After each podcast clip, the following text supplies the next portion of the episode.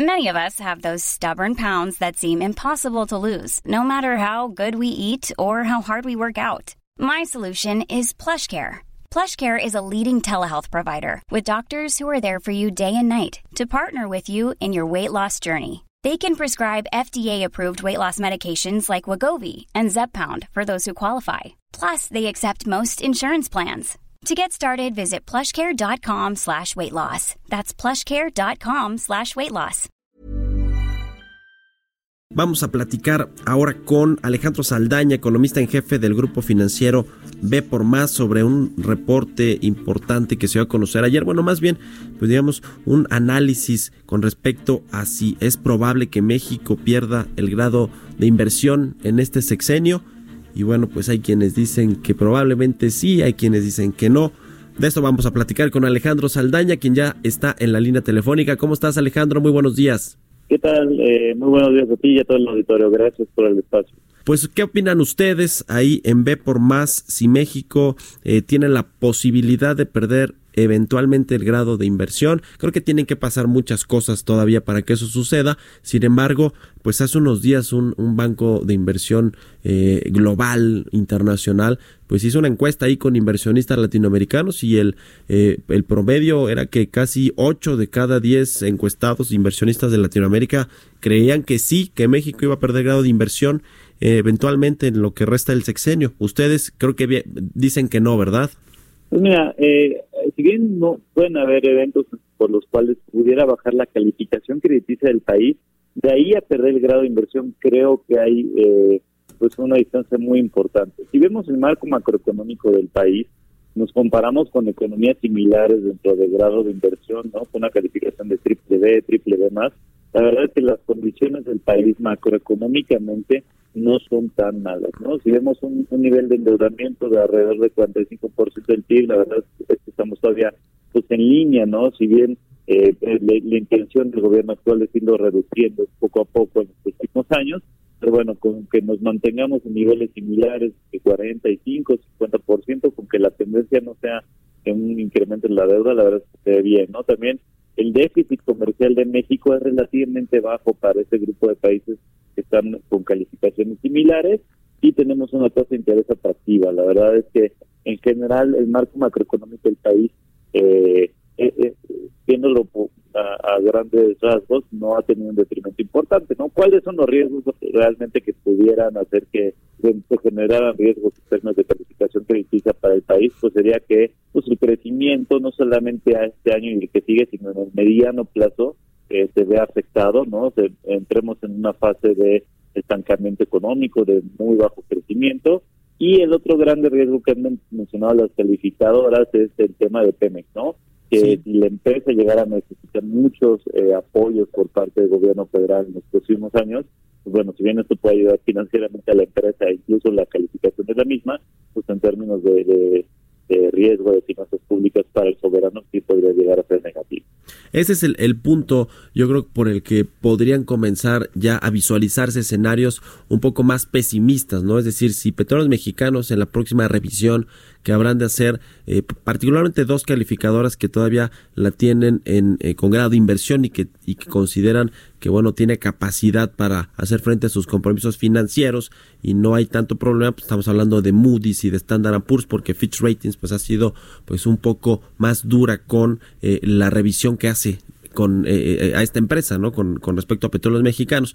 Pero si pasa algo con Pemex, ahí ustedes comenzarían ya a revisar eh, los escenarios y, sus análisis, es decir, si a Pemex eventualmente Moody's le reduce la calificación crediticia y eventualmente pues la pone cerca de los bonos basura, bonos chatarra como la tiene Fitch, ustedes ya comenzarían a ver un panorama distinto que probablemente pudiera contagiar también la calificación de la deuda soberana. Mira, eh, básicamente lo que han dicho las solicitadoras es que ellos ya están asimilando que pues la deuda de Pemex es un es un castigo contingente del gobierno federal, ¿no? Entonces ya está de alguna forma incorporado el riesgo el riesgo de Pemex en la calificación del gobierno, ¿no? Y y pues la calificación de por lo mismo, ¿no? Por este también apoyo explícito que ha hecho esta administración que, que le ha dado a Pemex pues ya también eh, se liga mucho la calificación de la empresa a la calificación del, gobierno federal. Ahora, Lo que hemos visto en Pemex es que, si bien en el último trimestre eh, vimos que la empresa perdió cerca de 88 mil millones de pesos, si vemos los resultados operativos antes de impuestos, eh, los vimos crecimientos trimestre a trimestre y año contra año, ¿no? Entonces, esto viene de la mano también de una estabilidad en la plataforma de producción de petróleo que hemos visto en los últimos tres, cuatro meses, eh, y de hecho hemos visto incrementos marginales. Entonces, en la medida en la que la empresa siga presentando un poquito de estabilidad e incluso una mejora marginal en los próximos meses en términos operativos, y a esto le sumamos eh, los recortes que van a haber en la carga tributaria de la empresa, pues posiblemente la empresa no necesite tantos apoyos como se llegó a creer que, iba a requerir en los próximos años, ¿no? Entonces, esto podría aligerar un poco el riesgo para el gobierno federal. Ahora, nosotros vemos sostenible esto en el corto plazo, porque están por desarrollar unos 20 campos petroleros y el plan de negocios de la empresa busca centrarse donde en campos de aguas y, y, campos terrestres donde la empresa ya tiene mucha expertise y ya sabe dónde están algunos de, de, pues, de sus reservas. El problema es en el mediano y largo plazo, ¿no? Si, si la empresa eh, se niega o no le da un rol importante a la iniciativa privada, pues difícilmente va a poder incrementar sus reservas e incrementar la producción en un, en un plazo un poco más eh, mayor, ¿no? Porque pues la empresa no tiene ni financieramente ni tecnológicamente eh, las capacidades para desarrollar aguas profundas y demás, donde puede, puede incrementar sus reservas y su producción en un plazo más largo. ¿no? Entonces, en el corto plazo el panorama realmente no es tan malo para la empresa, operativamente puede mejorar y, y, y, y generar que eso no, no, no baje riesgo, digamos, para el gobierno federal de, más apoyos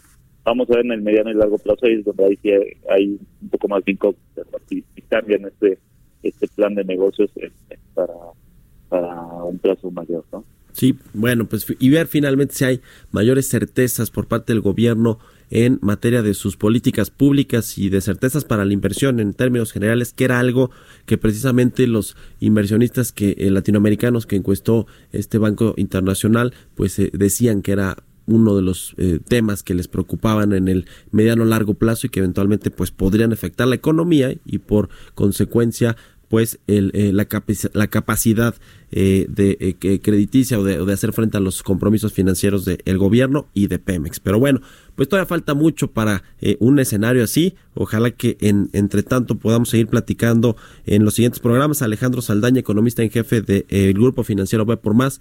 Te agradezco mucho que nos hayas tomado la llamada. Hombre, muchas gracias a ti y que tengan muy buen día.